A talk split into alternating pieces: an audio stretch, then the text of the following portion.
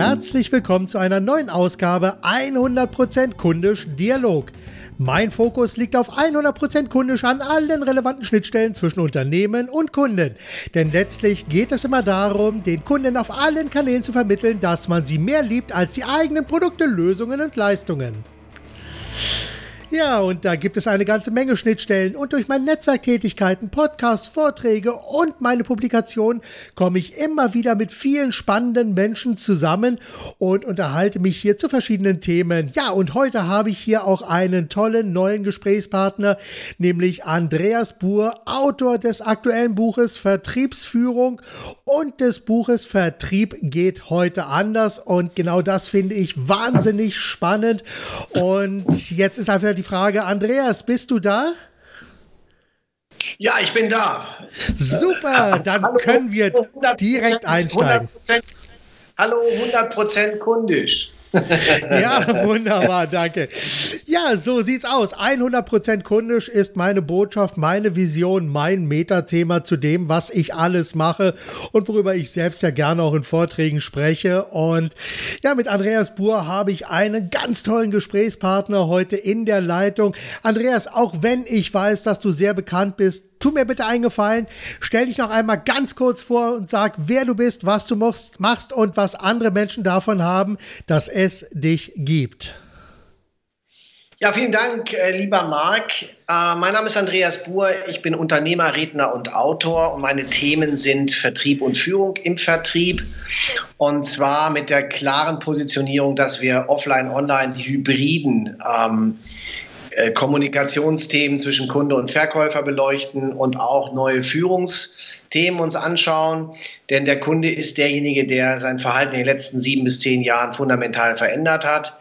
Der Kunde ist der einzige Investor, der Geld in ein Unternehmen hineinträgt, sage ich immer. Das alles andere ja. kostet. Also müssen wir im Verkauf und in der Führung von Verkäufern uns auf den Kunden fokussieren und ausrichten. Und die Verbindung beider Welten, also die Offline- und die Online-Welt, die Verbindung beider Welten ist die Expertise, die wir in dem Buch Vertrieb geht heute anders 2011 das erste Mal veröffentlicht haben. Mhm. Da war ich auch kann ich sagen, im deutschsprachigen auch der erste, der, oder wir waren die erste Akademie, die dieses Buch veröffentlicht hat. Und jetzt gibt es eben ganz neu, du hast es gesagt, das Vertriebsführungsbuch dazu.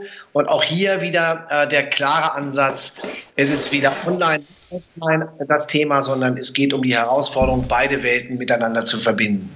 Ja, das ist natürlich ein ganz, ganz wichtiges Thema, weil es geht ja äh, nicht nur darum, alles einfach zu betrachten. Also ich kann natürlich online betrachten und ich kann natürlich auch das Thema Führung betrachten, ich kann eine Unternehmensstrategie betrachten. Aber wenn hier äh, die ganzen Sachen nicht zusammengebracht werden und wenn der Kunde in der ganzen Gleichung fehlt, dann bringt das alles natürlich gar nichts.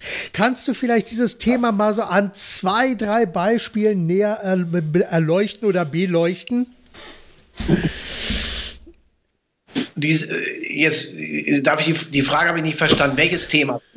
Ja, dein, dein Thema, wie du jetzt äh, den Vertrieb und die Welten sozusagen durch deine Leistungen eben äh, mehr in das Unternehmen hineinträgst bzw. hineinbringst. Was machst du da konkret? Wie beleuchtest also du die Unternehmen konkret? Also die Aussage ist, Kunden haben Verhalten verändert. Der Kunde ist heute online äh, durch die Möglichkeit, dass es kein Geheimwissen mehr gibt, äh, äh, der neue Experte und stellt damit Verkäufer und Menschen, die im Verkauf arbeiten, vor ganz andere Herausforderungen. Es ist heute so, dass der Kunde häufig mehr über die Produkte und Dienstleistungen weiß, als der Verkäufer das weiß und als die Führungskräfte im Verkauf das wissen. Und das ist ein Paradigmenwechsel. Den stellen wir seit knapp zehn Jahren hier fest und haben mhm. mit zwei Studien mit der ESB in Reutlingen und zuletzt mit der Uni Luxemburg das Thema auch wissenschaftlich untersucht und haben jetzt eine, eine Dissertation dazu schreiben lassen. Letztes Jahr ist die äh, online gegangen am, im November und äh, siehe da, es gibt so ein paar Themen, die tatsächlich sich fundamental verändert haben. Eben, dass es kein Geheimwissen mehr gibt, ist klar. Dass acht von zehn Kaufentscheidungen hybrid laufen, heute offline gucken, online kaufen. Das heißt also, Kunden sind in anderer Form vorbereitet auf Kundengespräche. Und das bedeutet, dass der Verkäufer seine sogenannten Berufsvokabeln anders neu trainieren muss, sich auch wird vorbereiten müssen auf Kundengespräche im B2B sowieso und im B2C wäre das eben auch wünschenswert. Und um deine Frage zu beantworten, Marc, ich habe zwei Vorträge, die sich genau mit diesen beiden Themen beschäftigen, nämlich Vertrieb geht heute anders und Führung geht heute anders. Und dann gibt es ein Trainingssystem dazu. Mhm. Dieses Trainingssystem ist in der Buon Team Akademie verankert als Clean Seller und Clean Leadership System jeweils acht Trainingsmodule. Wir sind da zwischenzeitlich 26 Trainer, die in sechs unterschiedlichen Sprachen dann firmenintern diese Themen tatsächlich in Trainings bearbeiten. Das bedeutet, wenn wir also zum Beispiel ein Thema miteinander hätten, dann würden wir immer erstmal eine Analyse machen, schauen uns an, wie das Unternehmen, äh, das du repräsentierst, aufgestellt ist. Das ist ja sehr unterschiedlich von Branche mhm. zu Branche äh, die Geschwindigkeit auch der digitalen Transformation ist extrem unterschiedlich in der gelebten Praxis. Da gucken wir uns also erst an, was wir vorfinden. Wir machen dann einen, einen Vorschlag, einen Trainingsvorschlag, überlegen, welcher Trainer, welche Trainingsteams da gut reinpassen. Das hängt sehr davon ab, in welcher Branche die Trainer eingesetzt werden. Und dann haben wir immer eine 18 bis 48 Monate dauernde Zusammenarbeit. Und das mhm. ist eigentlich das, was wir hauptsächlich machen. Das heißt, Andreas Burt tritt als Vortragsredner für dieses Thema auf. Ich bin als, als Keynoter, ja. als äh, äh, Gastredner eingeladen bei Jahresabschluss, Jahresauftakt-Tagungen, bei Sales Conferences. Ich habe dieses Thema dann auf dem Punkt. Und dann ist es so, dass diese, diese klassischen Themen firmenintern dann hinterher kommen und dass mit unseren Projektleitern dann ganze Projekte gemacht werden. Kurzum, mhm. wir helfen Unternehmen dabei, äh, am Markt weiter vorne dabei zu sein, Marktpositionen auszubauen und es muss am Ende mehr Geschäft rauskommen. Das ist das, worum es geht. Mhm, klasse. Super auf den Punkt gebracht. Also ich denke, dass das für den Zuhörer schon mal so spätestens jetzt der Punkt ist, wo sie die Lauscher aufstellen und sagen, oh, das klingt verdammt spannend. Erzähl mir mal mehr. Lass uns aber einmal ganz kurz mal so eine kleine Zeitreise machen. Ich selber habe schon Mitte der, also bin seit Mitte der 90er Jahre im Internet unterwegs, damals äh, durch einen Kunden. Und in der Zeit, also da war wirklich so E-Mail und Online-Marketing war überhaupt noch gar kein Thema gewesen. Äh, aber ich habe mir damals schon die ersten Videos noch über CompuServe damals in England bestellt, äh, bei HMV Megastore oder wie das damals hieß. Da habe ich mir also englischsprachige Videos bestellt. Und seit 1999 bin ich bei Amazon als Kunde und da auch das erste, was ich mir bestellt habe, war ein Buch. Und irgendwie so in dieser Zeit war mir schon klar, Online-Marketing wird irgendwann eine riesige Rolle spielen.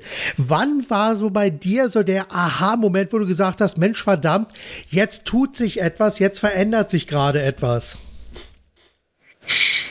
Ähm, wenn ich das zurückspule, sage ich mal mit Aufkommen ähm, der Social Media Accounts 2008 äh, Gespräch mit Timothy Ferris in New York. Hm. Aber wir tauschten Visitenkarten aus und er sagt zu mir, don't email me, E-Mails sind was für meine Eltern, come to my blog. Und da wusste ich gar nicht, was er meinte, come to my blog. Der Schreibblog, keine Ahnung. Er meinte damals seinen Twitter-Account, das ist ja auch kein Blog. Ja.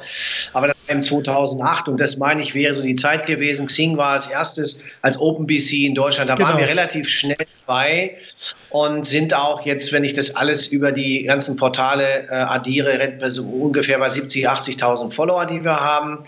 Das ist aber noch kein richtiges Online-Marketing, sondern wir sind da präsent, wir posten da was, wir haben da Inhalte, du kannst uns darüber finden. Es ist über Google leichter dann, äh, auch wenn du eine entsprechende Suche rausgibst, bei uns rauszukommen. Das ist aber eher etwas passiv. Dieser aktive mhm. Teil, Content Marketing, Performance Marketing äh, online zu spielen, auch vor allen Dingen in, einer guten, in einem guten Rhythmus B2B zu spielen, dass du nicht zu, ähm, zu laut bist und damit zu B2C bist und vielleicht zu billig bist. Da haben wir noch keine so richtige Antwort auf viele Fragen, wie wir es machen. Wir sind jetzt im Moment dabei, mit Salesforce ein neues CRM-System bei uns einzuführen, ist aber sehr Insights jetzt. Weiß gar nicht, mhm. ob deine äh, das tatsächlich interessiert. Aber Salesforce gibt ja zum Beispiel die Möglichkeit, ähm, bestimmte äh, Inhalte auch mal zu streuen, um zu gucken, äh, was interessiert denn eigentlich von dem, was wir hier anzubieten haben, unsere Kunden, um dann zu überlegen, wie kann ich den, der die Hand gehoben hat, der eine E-Mail geöffnet hat, der im Social Media was geliked hat, der auf unsere Aktivitäten reagiert hat, dann anschließend mehr Inhalte. Wie kann ich ihn besser abholen? Der klassische Verkäufer fragt ja immer zuerst, was der Kunde will und fängt dann an, an einer Lösung zu arbeiten. Das machen machen jetzt elektronisch. Und wir haben vielleicht auch ein schönes ähm, Add-on für deine Kunden oder für die Zuhörer hier angefangen vor etwa drei Monaten mit Leadfeeder zu arbeiten. Leadfeeder ist ein System, äh, das wir wie so ein Radarsystem ähm, auf unsere Webseite installiert haben. ist relativ einfach machbar und das gibt uns dann täglich eine Übersicht darüber, wer auf unserer Webseite war und wie lange hm, und welche Seiten okay. angeklickt wurden und wann ausgestiegen wurde. Stell dir mal vor, also du bist ja auch Verkäufer, Marc, ja. wenn das äh, eine Info wäre, die dich erreicht, nach dem Motto, kriegst eine Info über dein Handy, Achtung, da war der Wurf deiner Webseite, hat zehn Minuten ABC angeguckt, ist bei D ausgestiegen, da geht jedes Verkäuferherz auf. Wenn du noch ja. dazu weißt, wie du mich erreichen kannst, könntest du mich jetzt fragen. So sinngemäß, genau. Mensch, ich habe gesehen, Sie waren auf meiner Webseite, danke, klasse. Und das über zehn Minuten. Sie sind an der Stelle ausgestiegen. Helfen Sie mir, mich äh, zu verstehen, was hat Ihnen gefehlt, was können wir anschließend für Sie tun. Das bedeutet, ja. dieses gesamte sage mal, diese, diese Transparenz, die wir haben, äh, diese Durchlässigkeit, die wir heute haben, ist der Anfang vom Ende der Kaltakquise. Also selbst wenn ich Kaltakquise betreiben kann und das gelernt habe, es ist ja immer ein Vorteil, Dinge zu wissen, muss ich aber heute gar nicht mehr den, diesen langen Weg gehen, sondern ich kann einfach durch geschicktes Verbinden der beiden Welten, online und offline, beide, beide äh, sagen wir, Disziplinen, die notwendig sind, mir heute mehr Geschäft ähm, ja. äh, generieren. Selbst wenn du so ein Beratungsgeschäft hast, wie wir das haben, das kannst du ja gar nicht zu laut adressieren, sondern das ist eher etwas, wo, wo Menschen bei uns Kompetenz vermuten, auf uns aufmerksam werden und dann hier eine vorsichtige Anfrage starten und dann super beantwortet werden müssen. Ja. Ja, so, also, mich so ein bisschen ein Gespräch, was ich mal geführt habe mit einem ähm, Geschäftsführer einer großen Marketingagentur sitze in Hamburg, die haben da 200 Angestellte, Riesenkosten und so weiter. Ich frage, wie machst du denn das eigentlich? Wie holst du so Pitches? Du kannst ja nicht bei VW anrufen und holst plötzlich so einen so Automobil-Pitch, so einen Großauftrag. Sagt er, wir machen nichts, wir rufen nicht an. Wir warten, bis das Telefon klingelt. Und wenn das klingelt, sind wir da. Das heißt, ich muss irgendwie eine Form von Attraktion im Markt haben, eine Kompetenzvermutung bei Menschen auslösen, die sagen, jetzt gucke ich mal genau hin. Dann haben die ein Buch gesehen, einen Podcast gehört, zum Beispiel den Podcast heute, oder sie haben ein Buch gelesen, sie haben auf der Website Webseite was gesehen, die haben irgendein Nugget gefunden, einen sogenannten Lead Magnet gesehen, also irgendetwas, was mich, was mich aufmerksam macht. Und dann heben sie die Hand und dann muss die Beratung sehr gut sein. Ja, ich beschreibe das gerne immer so mit dem Beispiel der Feuerwehr. Ich meine, die Feuerwehr, wenn die Hütte brennt, rufen wir sie an, dann wählen wir 112 und da ist natürlich alles klar und die Feuerwehr ruft natürlich nicht bei jedem an oder Motto brennt bei dir das Haus, sollen wir vielleicht mal löschen kommen oder einfach mal gucken, ob vielleicht doch vielleicht die Hütte in irgendeiner Form brennt. Also das ist natürlich genau das, äh, worauf es ankommt, einfach dem Markt zu zeigen, präsent zu sein, um einfach ganz klar positioniert zu zeigen, wer bin ich, was mache ich und was haben denn andere Menschen davon, dass es mich, mein Unternehmen, meine Lösungen und Leistungen gibt. Ähnlich wie bei der Feuerwehr, wenn dann die Hütte brennt, dann kommen sie. Das ist natürlich dann absolut der Idealfall. Gut, jetzt mal folgende Frage. Wie siehst du denn in diesem Bereich die deutschen Unternehmen aktuell aufgestellt? Äh, wer würde mir das Recht geben, auf eine solche Frage generalistisch zu antworten? Ich sage mal, was ich sagen kann, vielen Dank für die Frage, bezogen auf die Kundenprojekte, die wir kennen. Ähm, und das sind jetzt aktuell die Insights, sage ich mal, auf 40 große Projekte, kleine Projekte kann ich, äh, habe ich eine, einen Einblick.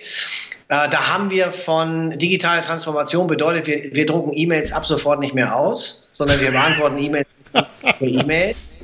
Ähm, okay. Wir denken mal nach, ob wir das Faxgerät abschaffen, aber irgendwie trauen wir uns nicht. Das ist die eine Seite. Bis hin zu äh, Selbstversuchen mit, mit äh, ich sag mal, gerade im, im Retail-Geschäft äh, ist die Entwicklung sehr, sehr weit. Die Verbindung von, ja. von äh, Gesichtserkennungskameras in Ladengeschäften. Du kommst als Fremder da rein, wirst erkannt, es kriegt der Verkäufer eine, eine Bluetooth-Nachricht oder eine WhatsApp oder eine, eine per WLAN aufs Handy geschickte Information, äh, dass es eben ähm, der Marc äh, äh, Per Michel ist, der jetzt in den Laden kommt. Du wirst angesprochen, die können sehen, wann du das letzte Mal da warst, was du gekauft hast, können dir konkret Vorschläge machen. Das also, äh, wir, wir haben beide Seiten und die, äh, also beide Extreme und ich sage, die Tendenz ist eher, dass die digitale Transformation, Digitalisierung eher eine Worthülse ist. Mhm. Es ist eher etwas, wo ich erlebe, dass Kunden das erste Mal richtig hektisch durcheinander laufen ja. Es ist nämlich kein selbsternannter Change-Workshop Nummer 12, den wir uns selbst verordnen, sondern es wird festgestellt, dass der Kunde tatsächlich sein Verhalten verändert. Er kommt nicht mehr durch die Tür, er kommt auch nicht durch das Fenster, er kommt vielleicht durch den Keller jetzt oder er kommt per E-Mail, keine Ahnung, oder er kommt online oder kommt gar nicht mehr. Ich merke an den Zahlen, dass sich was verändert hat und also werden jetzt aus der Not heraus, dass Dinge sich verändern, ganz schnell Prozesse aufgesetzt und da sind die Unternehmen extrem extrem und die Branchen extrem unterschiedlich weit. Ich sage mal, die Chemiebranche, die Pharmabranche, die Finanzdienstleistungsbranche sind eher tendenziell hinterher. Und der mhm. klassische Einzelhandel Retail, der sehr ganz konkret lebt davon, dass Leute in die Läden kommen und Geld in den Läden lassen, die sind ein bisschen weiter vorne. Ja, dann, wo wir gerade bei dem Thema sind, äh, wir, wir sprechen ja hier auch einen Bereich an, wo ich natürlich sage, das ist absolut richtig. Also ich habe ja selber bei mir auch in meinen Vorträgen immer so ein bisschen das Beispiel, so das Unternehmen, was also jetzt äh, RFID-Tags in seinen äh, Bekleidungsstücken installiert hat, um dann nachzuverfolgen, wie läuft jetzt die ganze Logistik ab, wo bewegen sich die ganzen Teile. Und natürlich, wann trägt der Kunde das aus dem Laden heraus? Und idealerweise natürlich auch welcher Kunde trägt das hinaus um zum Beispiel hier dann im Umkehrschluss oder im Schluss dann herauszufinden, wer hat in München was gekauft und betritt jetzt zum Beispiel in Hannover das Geschäft. Ist das der Herr Mark Per Michel oder der wer auch immer? Und wir haben natürlich hier so ein bisschen das Problem, äh, dass, dass viele Kunden das auch ein bisschen spooky finden oder hier so sich auf die Hinterbeine stellen. Um Gottes Willen, ich werde ja nur noch verfolgt und meine Daten sind ja nur noch öffentlich im Netz und das ist ja alles ganz gefährlich und ganz geil. Wie siehst du das? Ist das mehr Angst? Angstmache gerade? Ist das real? Oder wie ist da deine Einschätzung zu diesem Sicherheitsthema bzw. Vertrauensthema ja auch zum jeweiligen Unternehmen? Also ich nehme das schon ernst. Es ist ja grundsätzlich so, dass äh, Menschen Veränderungen ablehnen. Wenn sie die Wahl haben, Dinge zu verändern und Dinge beizubehalten, tendieren Menschen dazu, Dinge zu machen, wie sie sie immer gemacht haben. Selbst wenn ich einen Grund hätte, Dinge zu verändern, das reicht noch nicht. Ich brauche eher so eine, so eine Art Schmerzauslöser. Äh, so nach dem Motto, es geht eben äh, kein Weg zurück und dann muss ich mich damit beschäftigen. Wenn wir zum Beispiel hier Salesforce einführen und sagen, es wird unser äh, Adress-Cobra-System abgeschaltet Ende des Monats und es gibt ein No Way Back, dann muss ich mich mit Salesforce mhm. auseinandersetzen und durch den Schmerz durch. Und das bedeutet, ich werde, äh, das ist eine klassische Traineraufgabe vielleicht oder Coachingaufgabe auch, ja. sehen, dass da, äh, dass da Schmerzen kommen, dass Veränderungswiderstände kommen und die werde ich nur äh, erfolgreich in positive Resultate verändern können, wenn Menschen das Vertrauen haben in die Person, in die Prozesse, in die Unternehmen, ja. in die Menschen, die da involviert sind und da mitgehen können. No, und deswegen ich nehme das sehr ernst, diese Veränderung. Das ist nicht so einfach. Und es ist ja so, wenn du Menschen in Unternehmen, die Angestellte äh, äh, Mitarbeiter sind, die vielleicht gar nicht sich jetzt so verlieben und verheiraten mit dem Unternehmen, die auch diesen, diese selbstständige Attitüde nicht haben, sondern die eben wirklich im Mittelmanagement oder im unteren Management unterwegs sind, die kriegen Geld dafür, dass sie eine bestimmte Zeit, Arbeit äh, ihres Lebens dort absolvieren. Die wirklich für so einen Prozess zu gewinnen und zu fordern und zu erwarten, dass die extra Meilen gehen, das ist eine, eine Führungsaufgabe habe. Und die funktioniert eben nur auf der Basis von Vertrauen in-house. Und wenn dieses Vertrauen in-house da ist, dann sind diese Mitarbeiter auch in der Lage, Vertrauen in Richtung Kunde äh, zu entwickeln. Das bedeutet, es ist, äh, wer als Unternehmer seine Mitarbeiter wie Kunden sieht und sie so behandelt und auf der, an der Stelle auch um Vertrauen wirbt, der hat, glaube ich, eine ganz gute Vorlage dafür, dass diese Mitarbeiter im Kundenumfeld auch dieses Vertrauen ein Stück erwerben oder sich darum mhm. bemühen oder darum kämpfen. Das heißt, es ist am Ende eine Führungsaufgabe. Ja, absolut. Also ich sehe das ja, wir haben ja so gerade so aktuell das Beispiel, dass ja Apple äh, sehr, sehr stark eben bei seinen Produkten auch auf das Thema Sicherheit setzt, um dann eben zu, klar zu machen, deine Daten bleiben auf deinem Handy, wir werten deine Daten nicht aus. Und ich sag mal, bei jeder Präsentation und ja, fast schon auch bei jeder Pressemitteilung, die die Runde macht, spielt das eine zentrale Rolle, um hier wirklich Vertrauen aufzubauen, während ja an anderer Stelle bei anderen anderen Systemen ja auch deutlich ist, dass wir dort mit unseren Daten bezahlen und natürlich auch nicht so ganz genau wissen, äh, was jetzt mit unseren Daten passiert also und wie das abläuft. Wenn, wenn mich wenn mich jemand fragt, Datensicherheit und ähm, wie ich dazu stehe, sage ich, mache ich ein Riesenfragezeichen. Ich glaube, dass es an der Stelle kein Geheimwissen gibt und dass in dem Moment, wo ich im Internet unterwegs bin und meine Kon Kontodaten äh, abgebe oder meine Kontaktadressen abgebe, sind die transparent und in der Welt. Äh, ich habe da meine Riesenskepsis als ähm, sag mal, Realist, was mit diesen Daten passiert, was ihr anschaut dass zum Beispiel Uber ja auch kein, kein Unternehmen ist, das irgendwelche Fahrzeuge besitzt, sondern hauptsächlich Daten hat, dass mhm. Airbnb auch keine Hotels und Häuser und Wohnungen besitzt, sondern hauptsächlich Daten hat. Selbst Amazon besitzt nichts, außer vielleicht die eigenen Immobilien. Und die arbeiten und, und handeln mit Wissen, mit Datenwissen. Das ja. ist eigentlich das, äh, das neue Öl. Ähm, Datenwissen ist das neue Öl, das neue Gold. Und deswegen glaube ich nicht daran, dass diese Daten tatsächlich sicher sind. Übrigens, die Amerikaner sind damit auch viel entspannter. Ja, absolut. Äh, die gehen damit viel lockerer um. Die nehmen auch ihre LinkedIn-Kontakte und äh, copy-pasten die in ihre Datenbank und schreiben ihre Kunden an. Das in Amerika gibt es kein Doppel-Opt-In-Verfahren. Das haben die da in der Form alles nicht. Und ich glaube, ja. dass wir uns in Deutschland von dieser Datensicherheit, von diesem Anspruch, dass, äh, dass wir mit Datensicherheit rechnen können, werden sukzessive verabschieden müssen. Ja, also das sehe ich auch so. Und ich meine, das wird noch ein Riesenthema werden. Und ich hoffe, dass wir da etwas entspannter mit umgehen werden. Also ich denke mal gerade zum Beispiel auch äh, Systeme wie Alexa äh, zum Beispiel oder auch Siri, die ja auch ständig zuhören. Äh, da hat uns ja Apple mit seinem Siri ja streckenweise sehr herangeführt, dass es also erst nur über Kabel ging, dann nur über das iPhone. Jetzt hört die iWatch ständig zu und jetzt demnächst kommt auch der Lautsprecher dann von Apple raus. Die hat uns also Schritt für Schritt rangeführt. Alexa macht das ja auch vor. Darüber wird verkauft, gemacht gemacht und getan. Also ich denke, das wird mehr Raum in unserem Leben noch einnehmen. Gut. Kommen wir mal zu einem nächsten Thema. Welche drei konkreten Ratschläge könntest du Unternehmen äh, oder den Unternehmern unter unseren Zuhörern heute, jetzt und hier mit auf den Weg geben? Ratschläge bezogen auf? Ja, auf, die Thema, auf, auf das Thema Digitalisierung. Was sollten Sie beachten? Ah. Was sollten Sie machen und wie sollten Sie dabei vorgehen? Ähm, ich sag's mal, das ist immer die Frage jetzt, äh, wie hoch die Perspektive sein darf. Und mit Respekt davor, dass ich nicht weiß, wer am zuhört, ähm, sage ich erstens, entwickle eine klare, möglichst klare Vorstellung von dem, wie dein Unternehmen, deine Abteilung, wie dein Arbeitsplatz, dein Wirken, deine Arbeitswelt sich in den nächsten fünf Jahren entwickeln wird. Äh, was sind die größten Herausforderungen hier? Wovon musst du dich verabschieden? Was musst du Neues wagen? Also wie ist deine Vorstellung von der Zukunft? Da solltest du ein möglichst klares Bild haben. Ich glaube, dass Vorstellungen Verhalten beeinflussen und dass klare Bilder auch Magneten sein können. Umso klarer ich das mhm. habe, umso klarer das Bild ist, desto mehr werde ich möglicherweise davon angezogen. Äh, da Vinci hat mal gesagt, wer seinen Stern kennt, kehrt niemals um. Vielleicht ist es eine gute Idee, so eine Art Bild als Stern zu entwickeln, äh, und damit eine Zukunftsvorstellung zu haben. Dann zweitens glaube ich, dass du ähm, ein Umfeld brauchst, das dich in der Umsetzung dieser Vorstellung unterstützt. Ähm, die Amerikaner sagen Created Urgency, Created Agreement. So, Created Agreement bedeutet, ich habe eine, ein Umfeld, um mich herum, Mitarbeiter, Teams, Kunden, Lieferanten, vielleicht auch eine Wohlfühlatmosphäre, was mein Büro, äh, meine Niederlassung angeht, das äh, dazu führt, dass Menschen sich mit mir auf diese Reise begeben, äh, ohne vielleicht eine klare Vorstellung von meinem Bild zu haben. Aber sie haben das Vertrauen, was wir eben besprochen haben, sie haben den Rapport, sie sind in einer Grundliebe, in einem, in einem Grundjahr, was diese Themen angeht. Ja. Created Agreement bedeutet die richtige Mannschaft finden, die richtigen Leute finden, die da mitmarschieren und dann glaube ich drittens, dass es notwendig ist, die Prozesse zu, zu äh, schaffen. Denn Digitalisierung braucht in, in, gewisser Weise auch eine Automation.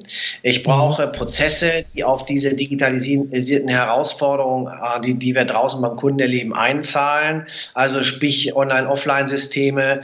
Ähm, Online-Systeme heißt ein gutes E-Mail-Marketing, guten Social-Media-Auftritt, einen guten Webshop zu haben, diese Themen tatsächlich auch automatisiert darstellen zu können. Dritter Punkt wäre also Prozesse zu schaffen, möglicherweise heute schon zu schaffen, äh, damit ich in der Zukunft auch den Herausforderungen werde genügen können. Also äh, eine gute Vorstellung ist das Erste. Das Zweite ist so eine Art äh, Umfeld zu schaffen von Menschen, ähm, die sagen, ja, da gehe ich mit. Und drittens die Prozesse zu schaffen, die notwendig sind, um den Anforderungen zu genügen. Super. Das ist schon mal eine schöne Einleitung und ich denke, den Unternehmern äh, unter meinen Hörern, denen wird das schon mal sehr gut weiterhelfen, um hier für sich selbst eine eigene neue Vision zu umreißen und auch die ersten Schritte in die richtige Richtung zu gehen. Kommen wir mal bitte etwas dichter äh, zum Thema, wer bist du und so. Äh, Frage, welche unumstößlichen Regeln gibt es für dich und deine Arbeit? Also, ähm, Grundsätzlich, das ist aber jetzt sehr persönlich. Ähm, die Frage, die du stellst, gilt. Also ich, ich, ich sage mal, wahrscheinlich bin ich schwer auszuhalten. Okay. Ähm, schwer auszuhalten deswegen, weil ähm, es, es gibt bei mir äh, nur äh, bezogen auf meinen Job nur Dinge, die ich gerne zu in Anführungsstrichen 100 Prozent mache, also voller Überzeugung tue Und ich weiß natürlich, dass es keine, keine Perfektion gibt, dass Perfektion Aggression schafft. Und dennoch ist mein Anspruch, es gut zu machen, es sehr gut zu machen. Und also hätte ich gerne in meinem Umfeld auch Menschen, die das aushalten. Und das werden im Allgemeinen nur Leute sein, die auch einen gewissen Anspruch haben. Das heißt mhm. also, ich habe gerne Erfolg. Ich bin gerne vorne dabei. Ich muss nicht die Nummer eins sein, aber ich bin, gehöre gerne vorne dazu. Ich möchte gerne auch ein Stück Market Maker sein, nicht Market Taker sein. Also die Dinge ein Stück ähm, auch, auch inhaltlich voranbringen. Äh, und auch mir die richtigen Fragen stellen, äh, mich also mit Menschen umgeben, die mich an der Stelle auch äh, auffordern, nochmal bessere Fragen zu kreieren, weil ich glaube, es sind nicht die Antworten, die uns weiterbringen, sondern es sind die Qualitäten der Fragen, die wir entwickeln können, die uns selber fordern. Ja. ähm, glaube daran, dass, ähm, dass egal ob online oder offline Erfolg was zu tun hat mit Überwindung, dass ich bereit bin, auch meine Komfortzone zu erweitern. Es ist ja Karriere nie innerhalb der Komfortzone möglich, sondern nur außerhalb. Also überlege, sage ich zu mir selber, was kannst du verändern? Wie kannst du selber dich auch fordern? Wie kannst du neue Dinge ausprobieren? Wie bleibst du lernender? Wie, wie wagst du mutige Entscheidungen? Und das würde ich auch von meinem Umfeld äh, erwarten, dass sie da mitgehen. Es muss natürlich ein richtiges Maß haben. Mhm. Menschen, die zu stark mit Veränderungen konfrontiert, mit mutigen Entscheidungen konfrontiert werden, die könntest du verlieren. Also eine gute, eine gute Dosis äh, zu finden. Mediziner sagen Dosis sola facit venenum, was so viel heißt wie die Dosis ist das Gift. Genau. Oder allein die Dosis Gift und sie kann den Patienten eben äh, gesund machen, sie kann eben auch schaden und da eben das, die richtige Dosis zu finden, äh, da bin ich dran und das, das möchte ich äh, äh schaffen. Und dann drittens ähm, habe ich eine ziemlich klare Vorstellung von Regeln. Ähm, und da, da sage ich zum Beispiel, da gehört dazu Zuverlässigkeit, dass ein Mann ein Wort, dass Dinge gehalten werden, dass wir Verabredungen einhalten, dass wir, ja. wenn wir hier um elf verabredet sind, auch um elf da sind, dass es pünktlich äh, zugeht, dass wir also an der Stelle einen Rahmen haben. Der kann vielleicht an einigen Stellen jetzt von jungen äh, Kollegen auch als altmodisch bezeichnet werden. Dann, dann ist es eben so, ich bin an der Stelle eher äh, der Klassiker, wir machen Zusagen und halten die ein. Wir sind damit auch verlässlich. Und wir wollen klare, klare Werte für uns selber haben und für unsere Kunden. Das heißt auch mal Nein sagen, nicht alles mitmachen. Wir haben auch schon Projekte abgesagt und Kundenanfragen nicht angenommen, wo wir gemerkt haben, das passt einfach nicht zusammen. Und das, das hätte ich e-, eben ganz gerne in meinem Umfeld auch. Das heißt, hm. diese, diese drei Hauptthemen, die denke ich, sind, äh, sind bei mir sehr stark vorzufinden. Da habe ich auch ein paar Jahre daran gearbeitet, dass das irgendwie so ist. Da muss ich auch heute gar nicht drüber nachdenken. So ist das einfach, wenn wir da zusammen, Klar. so ist das glaube ich. Und das ist eben, das sagte ich eingangs, für, für die allermeisten nicht so leicht zu nehmen. Ne? Die, die hätten es da vielleicht ein bisschen lockerer oder so. Deswegen bin ich wahrscheinlich für mein Umfeld äh, manchmal schwer zu ertragen. Ja, aber das klingt wahnsinnig gut. Und ich bin jetzt mal auf die Antwort auf meine nächste Frage sehr gespannt, äh, weil ich das ja jetzt gerade sehr interessiert verfolgt habe und ich dem auch absolut zustimme. Und jetzt einmal die Frage, wenn du so ein hundertprozentiger Perfektionist an vielen Stellen bist, lieber fehlerhaft gestartet oder perfekt gezögert? Jetzt frage ich nochmal, bist du an deiner Frage interessiert oder an meiner Antwort? Ich bin an deiner Antwort interessiert. okay, weil du gesagt hast, du bist an deiner passiert. Ja. nee. Nein, natürlich, also es geht Spaß beiseite. Es geht natürlich lieber perfekt, äh, äh, lieber äh, unvollständig zu beginnen, als perfekt zu zögern, völlig klar. Also ich sagte ja, es gibt nichts Perfektes im Ergebnis. Ja. Äh, ich glaube, dass es besser ist, dass wir uns von Perfektion verabschieden.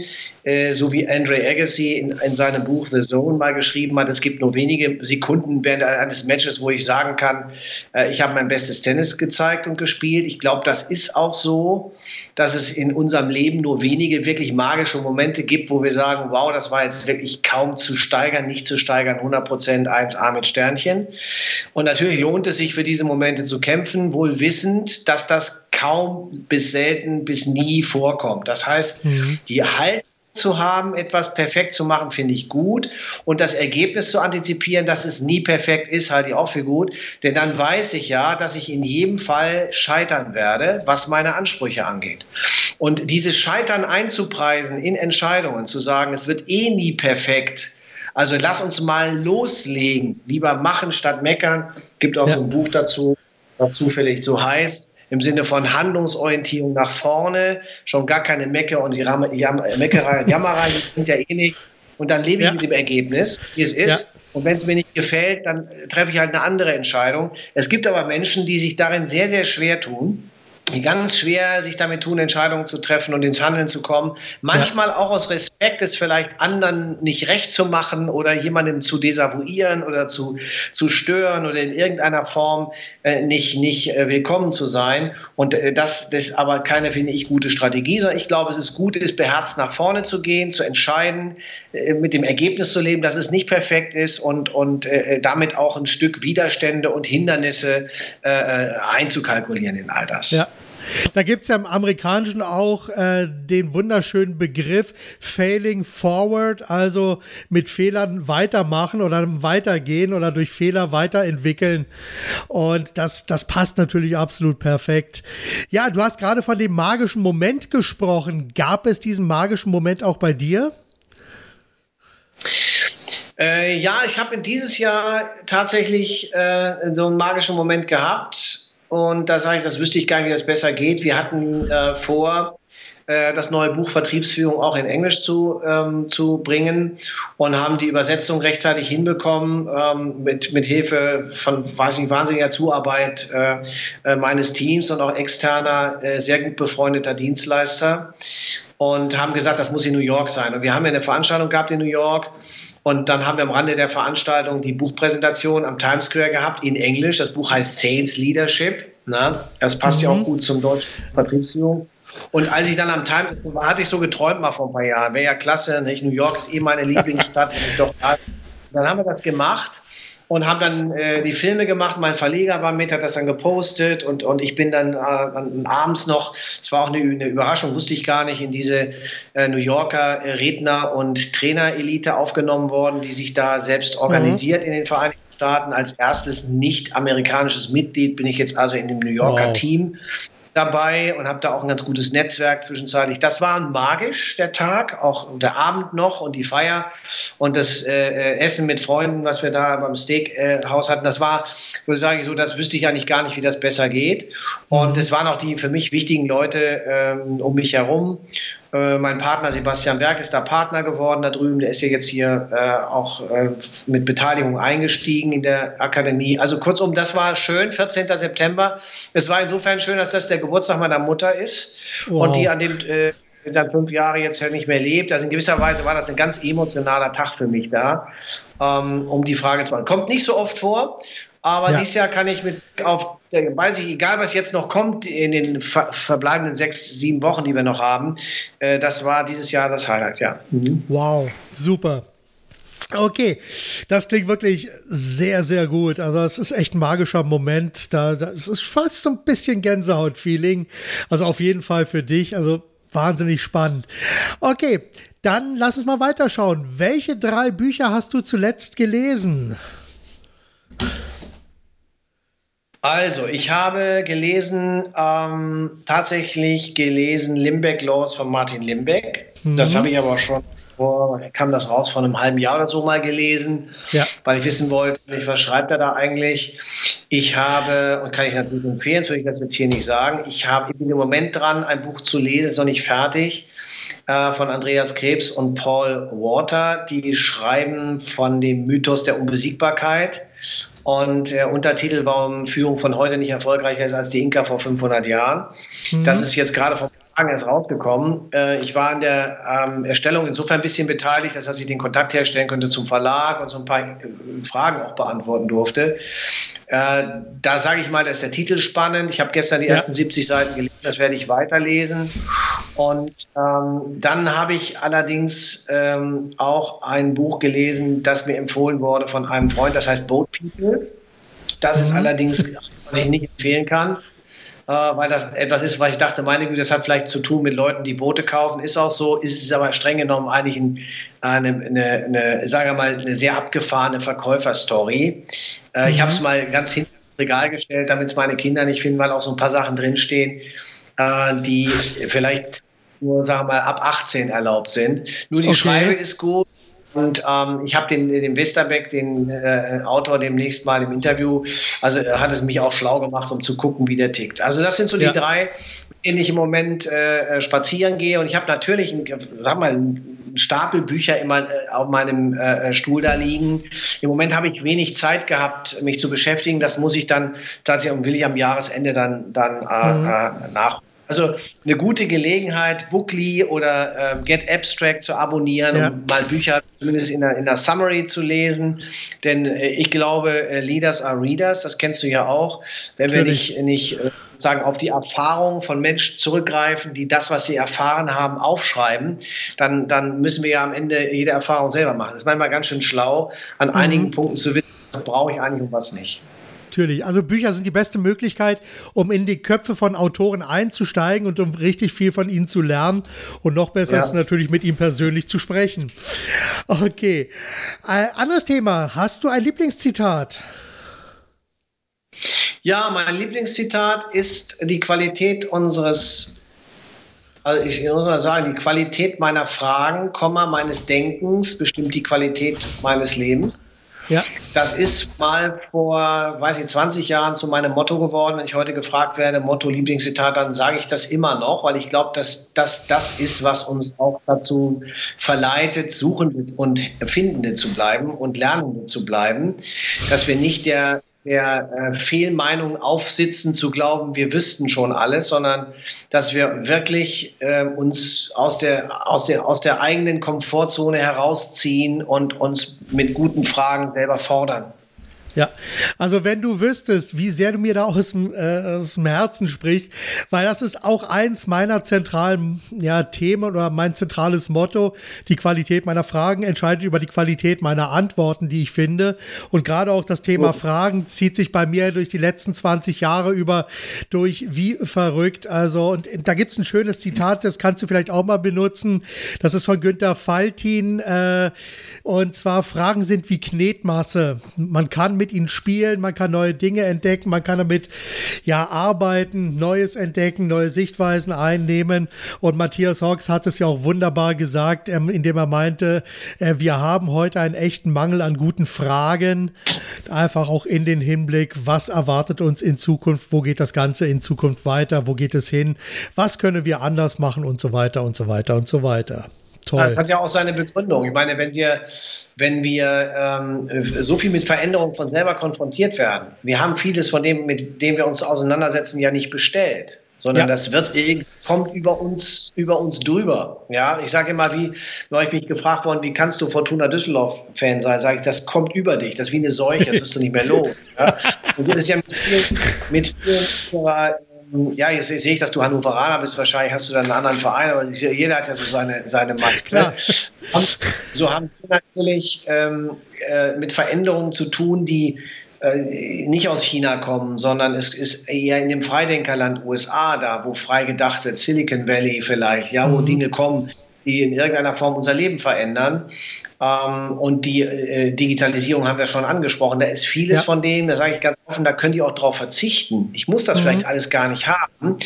Oh, weil ich auch so weiß, wie mein Leben funktioniert. Nimm mal nur so, so ein Thema autonomes Fahren. Das mhm. habe ich nicht bestellt fahre gern Auto. Ich habe auch gerne, wenn es ein bisschen stinkt. Äh, ich habe auch gerne, wenn da ein paar PS mehr unter der Haube sind. Äh, das ist vielleicht nicht zeitgemäß, aber ich stehe dazu. Ja. Da war ich immer ein Fan und das bleibe ich auch gerne. Dennoch muss ich mich damit auseinandersetzen.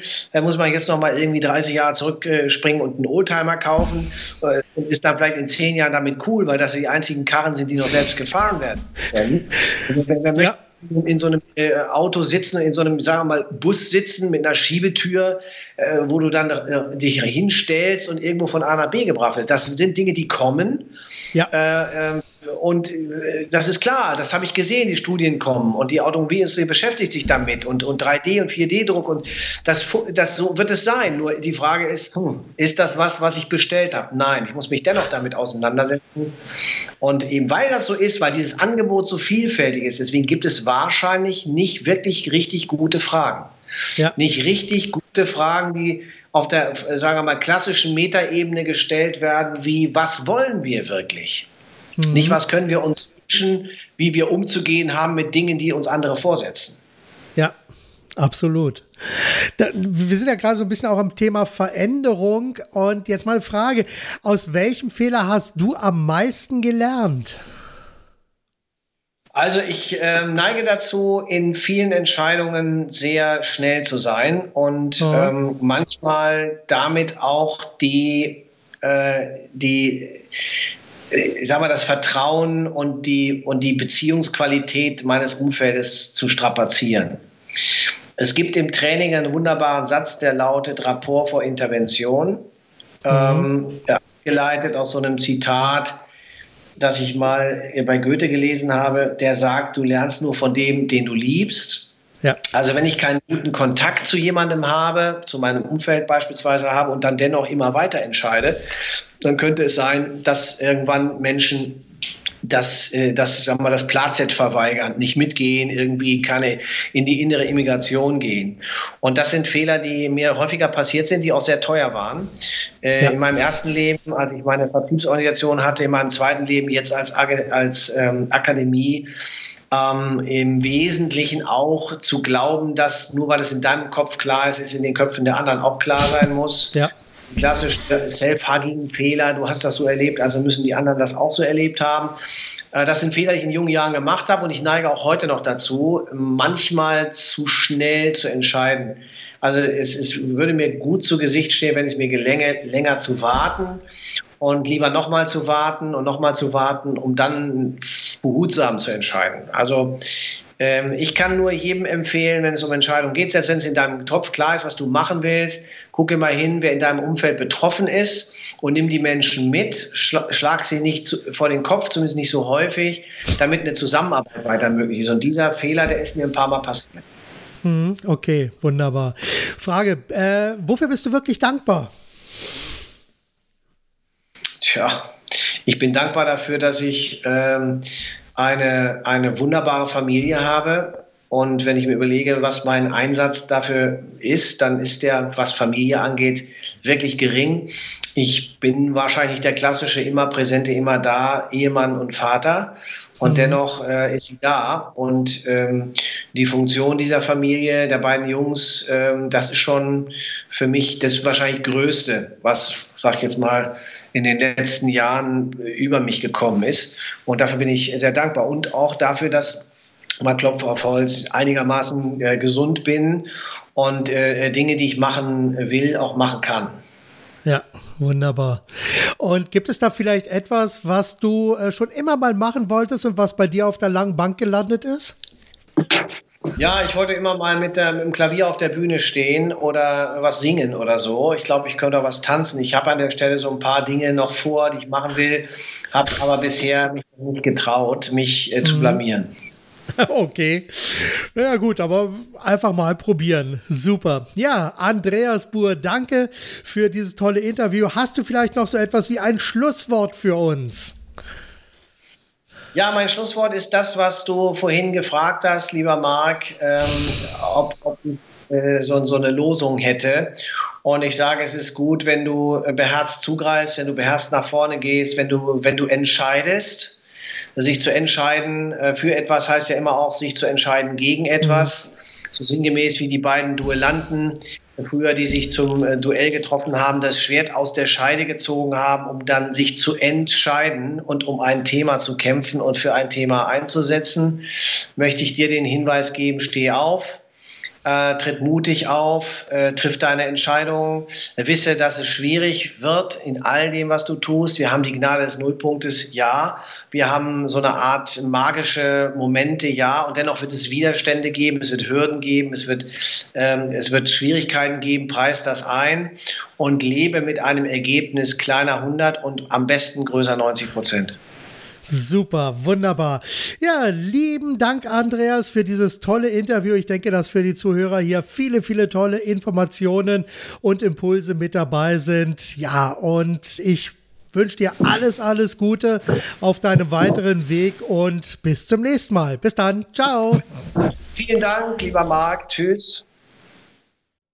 Ja, das war Andreas Buhr, Autor der Bücher. Wo haben wir es? Hier Autor der Bücher Vertriebsführung und natürlich auch das Buch Vertrieb geht heute anders. Ein tolles Interview, hat sehr viel Spaß gemacht und ich denke, für den einen oder anderen sind hier sehr, sehr viele ganz tolle Impulse mit dabei. Ja, und natürlich auch noch vielen Dank, dass ihr euch die Zeit für diesen Podcast genommen habt und vielen Dank auch dafür, dass wir euch ein Stück weit mit Ideen und Inspirationen auf eurem Weg begleiten dürfen. Ja, und weitere Informationen zu dem Podcast gibt es in den Show Notes. Und ansonsten bleibt mir zum Schluss nur noch übrig, ja, bis zum nächsten Mal zu sagen, seid weiterhin 100% kundisch, denkt mit dem Herzen, gebt alles und vor allem macht es richtig gut. Euer Marc Perl Michel.